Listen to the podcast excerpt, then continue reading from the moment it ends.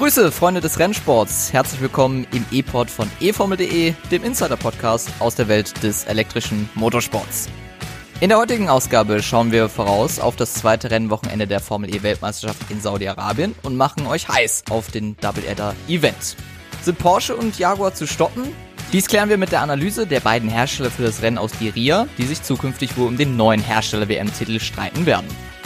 Mein Name ist Lukas Storms und ich begrüße euch zur neuesten Ausgabe.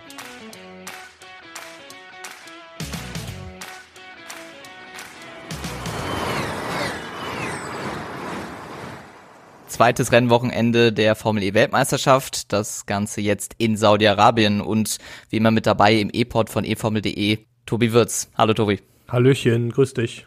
Ja, wir dürfen uns freuen auf das zweite Rennwochenende in Saudi-Arabien. Die RIA sorgt ja immer gerne mal für Spannung. Freust du dich bestimmt richtig drauf, oder nicht? ist auf jeden Fall ein ganz anderes Rennen, das uns erwarten wird, als wir das in Mexiko gesehen haben.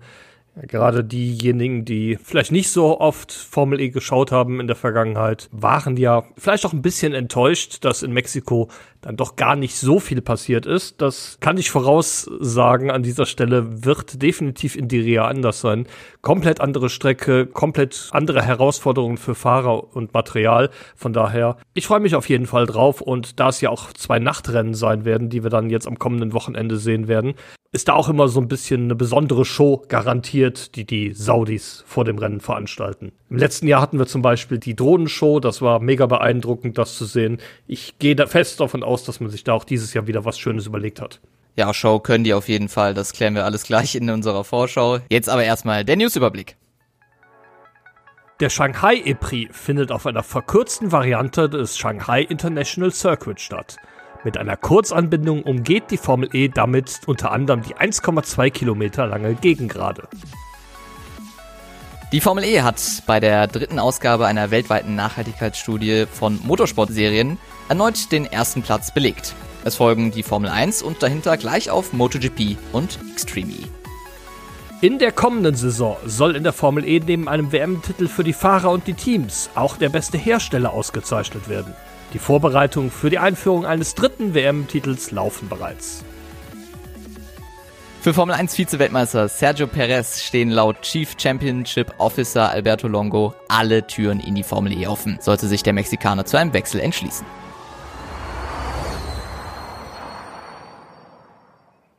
Das die News und damit schauen wir direkt in die heiße Lage im Paddock und das wohl heißeste Thema rund um die Formel E, nämlich wer kann Porsche und Jaguar stoppen. Im Vorjahr sind die Antriebe ja von Jaguar und Porsche schon ziemlich stark gewesen und jetzt auch im Jahr 2024 wirkt das Verhältnis ziemlich ähnlich zur Vorsaison.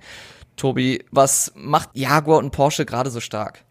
Jaguar insbesondere macht so stark, dass sie im Qualifying überzeugen konnten. Das war in Mexiko ja sehr auffällig. Alle vier Jaguar-Fahrer kamen da in die Duels und haben sich sehr gute Startplätze gesichert. Und da in Mexiko das Überholen auch nicht ganz so einfach ist, sind drei von den vieren da vorne geblieben. Lediglich Robin Freins hatte einen Crash und ist damit da vorne rausgefallen. Bei den Porsche-Fahrern war es ein bisschen anders. Pascal Wehrlein hat im Qualifying super performt, sich Pole Position gesichert und von da aus natürlich auch das Rennen gewonnen. Die anderen drei Porsche-Fahrer hatten, wie im Vorjahr im Qualifying, erneut Probleme. Die beiden Andretti-Fahrer Jake Dennis und Norman Mato konnten sich im Rennen nach vorne arbeiten, sind beide in die Punkterennen gekommen. Antonio Felix da Costa hingegen, genau wie Freins, crashte, der ist ja mit Nico Müller zusammengestoßen. Und im Ziel waren dann sechs Fahrzeuge mit Porsche oder Jaguar-Antrieb unter den ersten zehn. Und wenn wir mal gucken, wer da sonst nur übrig bleibt, Maximilian Günther, Jake Hughes und die beiden DS Penske sind die einzigen, die außerdem noch Punkte holen konnte. Die anderen Punkte gingen alle an Fahrzeuge mit Porsche oder Jaguar-Antrieb. Und das führt dann natürlich auch unweigerlich zu der Frage, wer in Saudi-Arabien sogenannter Best of the Rest wird und die Großen von Jaguar und Porsche so ärgern kann, wie Maximilian Günther das in Mexiko gelang, der vom dritten Startplatz startete und am Ende Vierter wurde und sich damit vorne in die Phalanx der Porsche und Jaguar-Fahrer reindrängte. Luca, was denkst du denn? Best of the Rest ist äh, in dieser Saison wirklich was Besonderes. Und da muss man ja eigentlich wirklich Jorik Wern dazu zählen. Und grundsätzlich das Team DS war ja in Mexiko dann doch ziemlich gut unterwegs. Ähm, DS mit Jorik Wern hinter Maximilian Günther unterwegs gewesen und wirkt zumindest nach dem ersten Rennen etwas konstanter. was äh, das Paket angeht, samt Team und Fahrer. Das hat ja Maserati nicht geschafft, beide Fahrer in die Punkte zu bringen. In meinen Augen wird es wieder Maximilian Günther sein, der sich als Best of the Rest zeigen wird, obwohl, das muss man ja wissen, Diria ist bislang überhaupt keine große Erfolgsstrecke für ihn. Er hat in Saudi-Arabien tatsächlich bislang genau null Punkte erzielt. 2019 wurde er mal als Zweiter gewertet, aber erhielt dann eine Zeitstrafe, weil er hinter dem Safety Car Lucas Di Grassi überholt hatte. Damit fiel er auf Platz 11 zurück und das war tatsächlich das einzige Mal, dass er unter den ersten zehn ins Ziel kam. Die anderen Rennen gingen mal komplett leer aus. Wenn wir mal ans vergangene Jahr zurückdenken, da hatte er ja einen Unfall im Qualifying und musste sogar das erste Rennen auslassen. Also die Ria bislang alles andere als ein gutes Pflaster für Maximilian Günther. Aber er hat mich bei den Testfahrten überzeugt, er hat mich in Mexiko überzeugt und ich glaube auch, dass er in Saudi-Arabien wieder gut vorne dabei sein wird und als vermutlich einziger in die Phalanx der Porsche und Jaguar-Fahrer eindringen kann. Wie sieht's bei euch aus? Wer wird in Saudi-Arabien Best of the Rest? Das könnt ihr ja gerne mal schreiben bei uns in den Social Media Kanälen. Findet ihr alles bei eformel.de.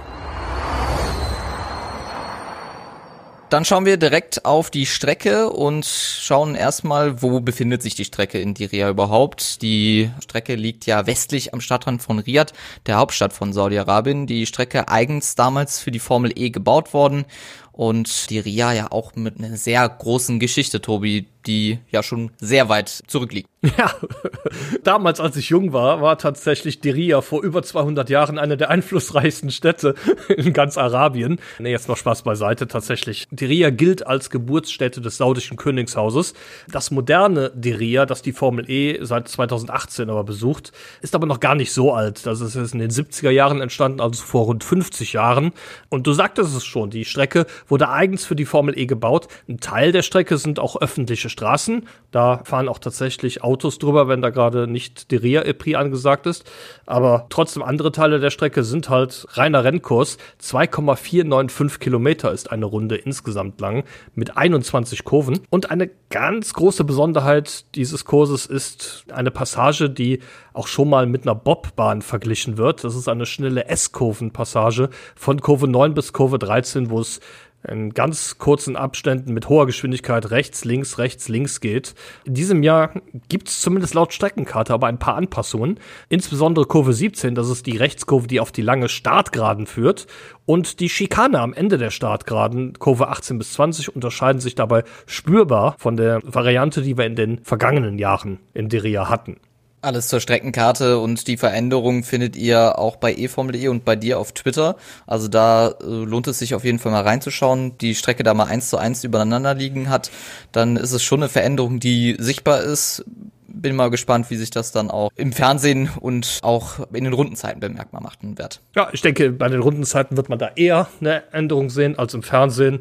Die Änderungen sind nicht so groß. Was allerdings auffällt, wie gesagt, die Kurve, die auf die lange Geraden führt, die ist jetzt ja, ein bisschen weiter. Das heißt, mutmaßlich können die Fahrer da ein bisschen mehr Schwung mit auf die lange Geraden nehmen und die Schikane am Ende der langen Geraden ist so, macht es zumindest den Eindruck, ein bisschen enger. Also muss da mehr gebremst, mehr verzögert werden. Also die Chancen auf ein erfolgreiches Überholmanöver an dieser Stelle sollten ein bisschen steigen. Dann klären wir mal aus unserer Sicht, wer gewinnt denn in Saudi-Arabien? Wir haben Favoriten, müssen wir ja gleich zweimal nennen, weil es ist ja ein Doubleheader-Wochenende. Freitag geht's ja schon los, Samstag das zweite Rennen. Ja, wer ist denn aus deiner Sicht der Sieger oder die beiden Sieger. Auch wenn es langweilig klingen mag, ich tippe tatsächlich auf die Sieger Pascal Wehrlein und Pascal Wehrlein. Nach einem absolut überzeugenden Saisonauftakt in Mexiko wird der Deutsche auch in Saudi-Arabien das Kunststück aus dem Vorjahr wiederholen. Da hat er nämlich beide Rennen gewinnen können und ich sehe im Moment absolut keinen Grund, warum ihm das nicht wieder gelingen soll. Luca, ich sehe, du hast eine etwas andere Meinung. Wer ist denn deiner Meinung nach Favorit? Ja, die kommen beide aus dem Lager von Jaguar und die heißen Nick Cassidy und Mitch Evans. Wer jetzt genau da das Rennen am Freitag oder am Samstag gewinnen wird, ich gehe einfach mal von der Reihenfolge aus. Deswegen sage ich einfach mal nach dem Versteckspiel in Mexiko, so wirkt es zumindestens, weil die Strecke in Mexiko nicht so viel hergibt und jetzt in der Wüste dreht Jaguar mal so richtig auf. Porsche und Andretti werden aber sicherlich weiterhin noch im Nacken von Jaguar sitzen, aber die holen sich den Sieg in Saudi-Arabien und würden damit auch die Tabellenführung übernehmen. Wenn ihr mittippen wollt und gegen uns antreten wollt und ihr es besser wisst als wir beide, dann gerne unter kicktipp.de slash Formel E, kicktipp.de slash Formel E. Da könnt ihr jetzt teilnehmen und mitmachen. Zwar ist schon ein Rennwochenende vorüber, aber die Chance auf den Sieg habt ihr sicherlich, wenn ihr mal so richtig Expertise beweisen wollt. Nicht unwichtig, wie es immer so ist an so einem Rennwochenende, sind natürlich Zeitplan und TV-Zeiten. Ist aber in diesem Wochenende natürlich nochmal doppelt zu beachten, denn wir starten ja schon am Freitag. Ich habe es ja schon angesprochen. Absolut richtig. Das erste Rennen haben wir am Freitag, das zweite Rennen am Samstag, was dafür sorgt, dass das allererste freie Training tatsächlich schon am Donnerstagabend äh, stattfindet. Dadurch, dass die RIA ein Nachtrennen ist, finden die Sessions im Vergleich zu den Europarennen etwas später statt, so dass wir das erste freie Training am Donnerstag um 16 Uhr haben werden. Am Freitag geht's dann zu relativ moderaten Zeiten weiter. Freitagmorgen 11 Uhr, zweites freies Training. Das Qualifying mit der anschließenden Duellphase haben wir um 13.20 Uhr und der Rennstart, 37 Runden werden gefahren, ist am Freitag um 18 Uhr. Am Samstag wiederholt sich dieser Zeitplan quasi in identischer Form. Am Samstag um 11 Uhr freies Training, 13.20 Uhr wieder Qualifying mit anschließenden Duels und das Rennen diesmal 36 Runden als eine Runde weniger haben wir dann auch wieder um 18 Uhr. Luca, wo kann man denn das Rennen und auch die Qualifyings verfolgen? Seit dieser Saison neu und ein Rennen wurde ja schon darunter bestritten. DF1 überträgt Qualifying und Rennen für euch live im TV und im Stream auf df1.de. Die freien Trainings gibt es im Stream bei eformel.de. Weiterhin könnt ihr auch in Österreich die Formel E dann neu verfolgen bei Servus TV. Die zeigen euch nämlich auch Qualifying und Rennen ebenfalls live. Auch alternativ könnt ihr das Ganze bei Eurosport 2 verfolgen. Wie gewohnt findet ihr auch auf eformel.de den Hankook Formel E Live-Ticker zu jeder Session an diesem Wochenende. Da es ja ein Nachtrennen ist, kann man ja auch gerne mal in die Sterne schauen und dafür braucht man wohl ein Teleskop und da schauen wir jetzt mal rein. Tobis Teleskop. Die E-Pod-Serie mit den besten Nebengeschichten aus der Formel E. Mit dem Teleskop blicke ich heute einmal auf den Konstrukteurs-WM-Titel, den die Formel E zur kommenden Saison einführen will. Das berichten unsere KollegInnen von The Race. Die Hersteller, insbesondere Jaguar, drängen darauf, da sie ihrer Meinung nach diejenigen sind, die am meisten in die Rennserie investieren. Da war zum Beispiel Jaguar-Teamchef James Barkley zitiert. Wir entwickeln die Autos, wir entwickeln die Antriebsstränge und wenn unsere Antriebsstränge erfolgreich sind, sollten wir das auch feiern können sagt der Südafrikaner. Aber nicht nur Jaguar, sondern auch Nissan, Porsche und das Kundenteam Andretti stehen auf der Seite der Befürworter. Obwohl die Vorbereitungen hinter den Kulissen bereits laufen, ist für eine Einführung die Zustimmung des WMSC, also des Motorsport-Weltrates der FIA, notwendig. Die Einführung einer Konstrukteurs-WM in der Formel E könnte also bereits beim nächsten Meeting beschlossen werden, das am 28. Februar stattfindet. Alternativ das nachfolgende Meeting ist im Juni. Luca, was hältst du denn davon? Sollte die Formel E eine Herstellerwertung einführen? Also auf jeden Fall, weil die Begründung ist ja ganz klar.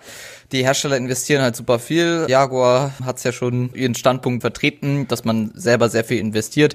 Sicherlich vielleicht auch ein Grund in der Vergangenheit, warum sich Hersteller wie Audi oder BMW dann irgendwann mal gesagt haben, man verlässt diese Meisterschaft wieder. Das wäre ja umso besser in so einer Herstellerwertung, dass man einfach auch die Punkte der Kundenteams zählen und somit zahlt sich ja noch mehr aus, wenn man den besten Antrieb baut. Also ich befürworte so eine Konstrukteurs-WM mehr als nur 100 Prozent. Ich bin mir nicht ganz sicher, ob Jaguar das auch so befürworten wäre, hätten sie es denn geschafft, in der vergangenen Saison das eigene Kundenteam zu schlagen und hätten sich selber zum Teamweltmeister gemacht.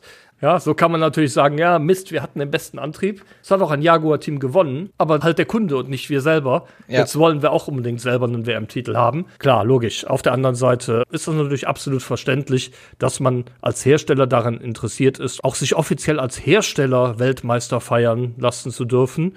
Klingt auf jeden Fall interessant. Ich bin mal gespannt, wie man das tatsächlich umsetzen wird.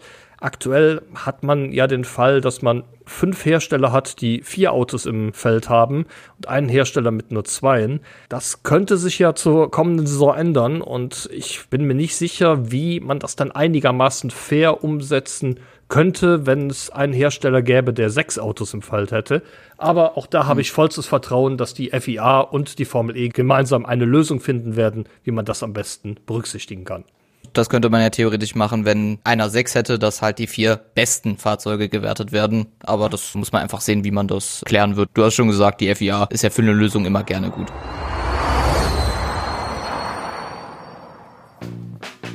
Dann kommen wir wie üblich vor dem Mexiko-Rennen hat's ja das Comeback gefeiert im Jahr 2024 des Grid Dummies Quiz zwischen uns.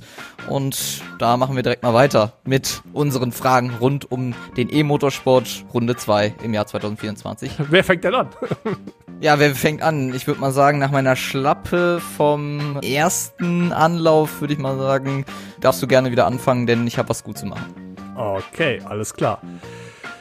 Meine erste Frage dreht sich um den Sustainable Championship Index. Das ist das Nachhaltigkeitsranking der Rennserien, das wir auch schon im Newsüberblick angesprochen hatten. Die Formel E hat hier zum dritten Mal in Folge gewonnen. 100 mögliche Punkte gab es bei diesem Index. Kannst du mir denn sagen, wie viele Punkte die Formel E erzielt hat im abgelaufenen Jahr? Das ist tatsächlich ein Artikel, den ich nicht in Hülle und Fülle gelesen habe dazu. 100 Punkte gibt's. Formel E ist schon sehr gut. Von daher würde ich einfach mal sagen, jetzt 90. Sehr nah dran, dafür, dass du keine Ahnung hattest. Tatsächlich sind es 85 Punkte.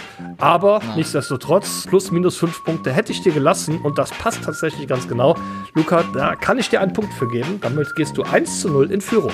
Da bin ich ja jetzt schon mal glücklich. Also schlechter wie beim letzten Mal wird es ja zumindest jetzt mal nicht. Ich habe immer gerne drei Fragen zum Rennwochenende. Welche drei Teams haben denn jeweils zwei Siege auf dem Riyadh Street Circuit eingefahren? Ich muss ganz kurz überlegen. Also, zweimal gewonnen hat Nick de Vries. Das weiß ich. Der fuhr beide Male für Mercedes, also ist ein Team schon mal Mercedes.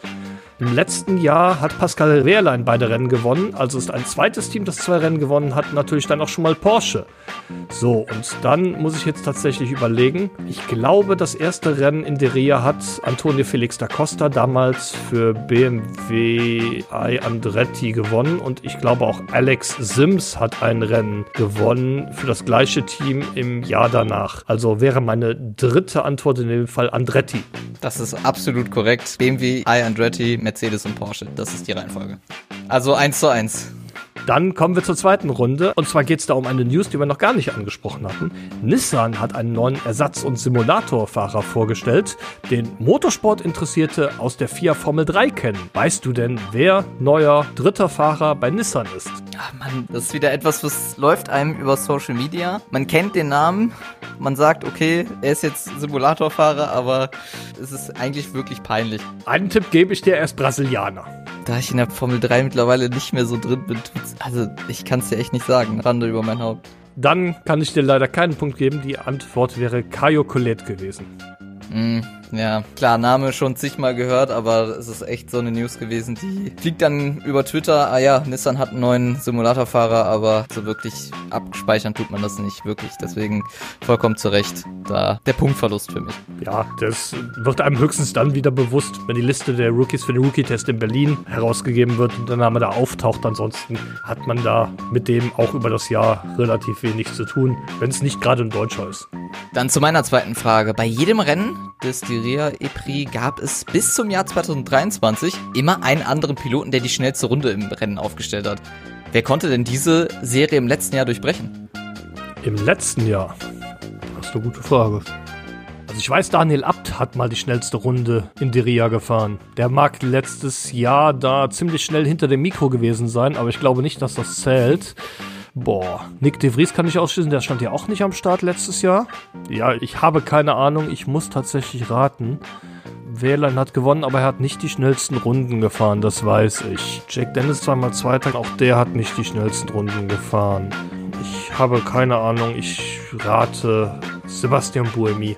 Nee, tatsächlich nicht. Also die Frage, wo ich dich endlich mal aufs Glatteis geführt habe, Sam Bird ist es. Der konnte im letzten Jahr die Serie durchbrechen und damit die schnellste Runde einfahren beim Rennen von Saudi-Arabien und äh, ist damit der erste Fahrer, der zwei schnellste Runden bei diesem Rennen dann ja, über die Jahre jetzt gesammelt. Gut, Luca, dann komme ich zu meiner dritten und letzten Frage. Da hast du wieder die Möglichkeit, in Führung zu gehen. Und zwar geht es in dieser Frage um Sergio Perez. Dem stehen ja alle Türen in die Formel E offen, hat Alberto Longo gesagt. Die Rennserie hätte tatsächlich gerne wieder einen mexikanischen Fahrer im Feld. Und wenn ich sage, sie hätte gerne wieder einen mexikanischen Fahrer, heißt das, dass Perez nicht der erste Mexikaner wäre. Wie viele von seinen Landsleuten sind denn schon in der Formel E gefahren? Ja, Mexikaner in der Formel E, das ist echt immer so eine äh, Geschichte gewesen. Dir geht's nur um die Anzahl, nicht um wer da gefahren ist. Ne? Mir geht's nur um die Anzahl. Du darfst gerne noch dazu sagen, wer das gewesen ist, aber entscheidend für die Punkte ist nur die Anzahl. Mm, ich hätte jetzt mal gesagt zwei. Ich meine, zwei in Erinnerung zu haben, deswegen sage ich einfach mal zwei. Ich habe irgendwie zwei in Erinnerung, aber es ist das gleiche Problem wie beim Testfahrer. Mir fallen sie jetzt gerade wirklich nicht ein. aber ich ab, das schwirrt irgendwie noch im Kopf rum. In der ersten Saison ist Salvador Duran in der Formel E gefahren. Mhm, die Legende. Eine Legende war er nachher vor allem bei seinem Gaststart in der Jaguar I-Pace E-Trophy, wo er, glaube ich, innerhalb von einer Runde in drei Crashs involviert war. Und in der Saison 2016-17 hatten wir Esteban Gutierrez in der Ja, Formel klar. E. Mhm. Für Tichita ist der damals gefahren. Das sind genau zwei und das ist exakt die Anzahl, die du geraten hast. Von daher gibt das einen Punkt für dich. 2 zu 1 für dich. Gutierrez wusste ich nicht wie lange, deswegen habe ich gedacht, ah, Gutierrez, äh, je nachdem, wa- nur einer, aber klar, Salvadoran war auch noch ein Konsorte. Ja gut, mal sehen, ob es dann jetzt beim nächsten Mal vielleicht sogar drei wären, wenn du mir die Frage nochmal stellen würdest. Aber zumindest käme ich dann wieder auf Esteban Gutierrez. Dann deine letzte Frage. Jetzt muss ich ja echt punkten, um noch einen Ausgleich zu, hinzubekommen. Das wird eng. Meine letzte Frage, genau.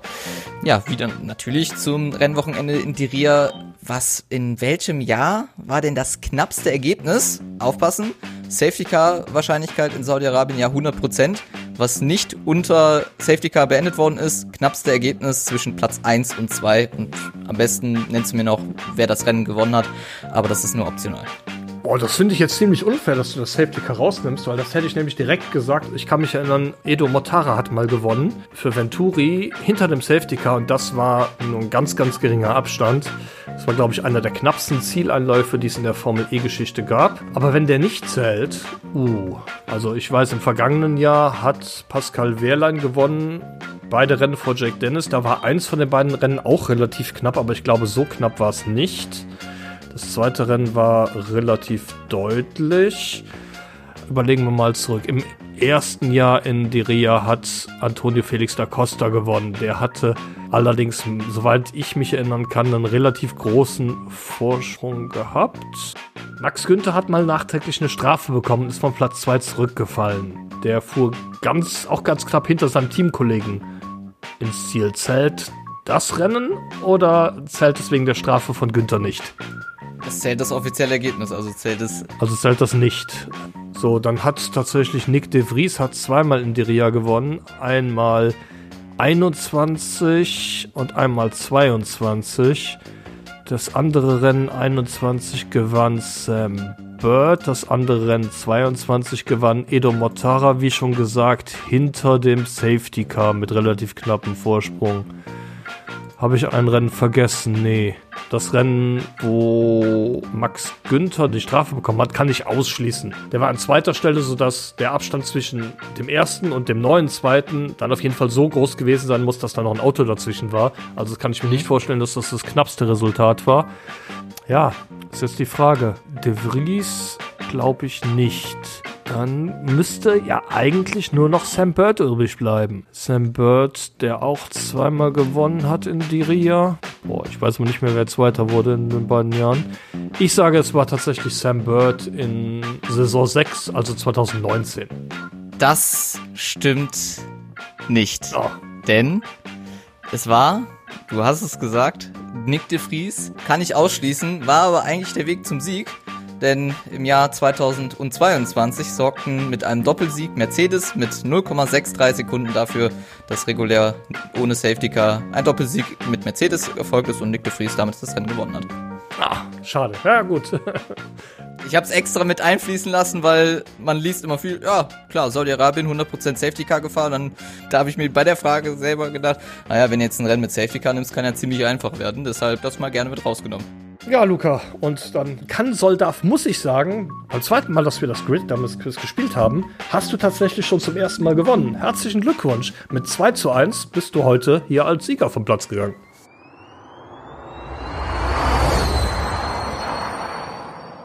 Ja, ich habe mit einer Verbesserung gerechnet, aber direkt den Sieg reinzuholen, hätte ich jetzt auch nicht gedacht. Von daher meine Fragen vielleicht ein bisschen fies, deine vielleicht ein bisschen nicht zu einfach, aber das Ding mit den 5% Toleranz, wenn man ehrlich ist, hätte man mir den Punkt vielleicht nicht geben dürfen, aber das könnt ihr ja gerne mal entscheiden und mitdiskutieren auf Social Media. Da könnt ihr uns direkt gleich auch mal folgen bei äh, eformel.de, da findet ihr alles zu den Social Media Links.